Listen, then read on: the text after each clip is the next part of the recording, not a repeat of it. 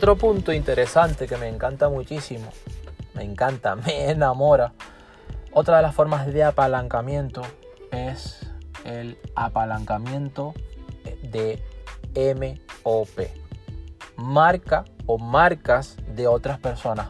Por ejemplo, para todas esas personas que me dicen, bueno, Valentín, pero es que yo no tengo experiencia. Valentín, pero es que yo acabo de salir de, la universidad o acabo de acabar mis estudios, mi educación, mi entrenamiento, etc.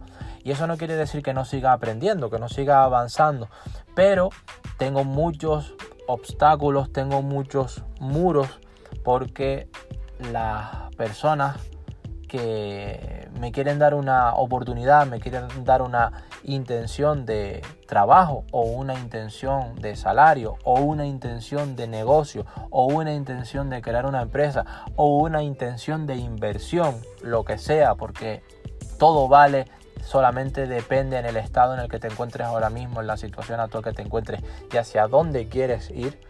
Siempre soy precursor de que todo vale, solamente hay que saber cómo usarlo y cuándo es que te dicen que no tienes experiencia. Pues bien, una de las formas de apalancamiento es la MOP o marca de otras personas. Y esto de la MOP o marca de otras personas, Valentín, ¿cómo funciona? Muy fácil, muy simple y muy ameno de aprender. Apalancarte en la MOP o marca de otras personas no es otra cosa que utilizar su imagen cuando hablamos de una compañía, de un corporativo, de una organización o una marca personal de alguien de mucho prestigio. Pero usarla de buena forma, de buena manera, porque quizás hayas estudiado en esa organización en el que puedes utilizar que has estudiado en esa organización como una imagen, como, como una credencial, o también con respecto a la marca personal de alguien que haya tenido prestigio, quizás que haya sido asesorada por ella, quizás que haya sido entrenada por ella.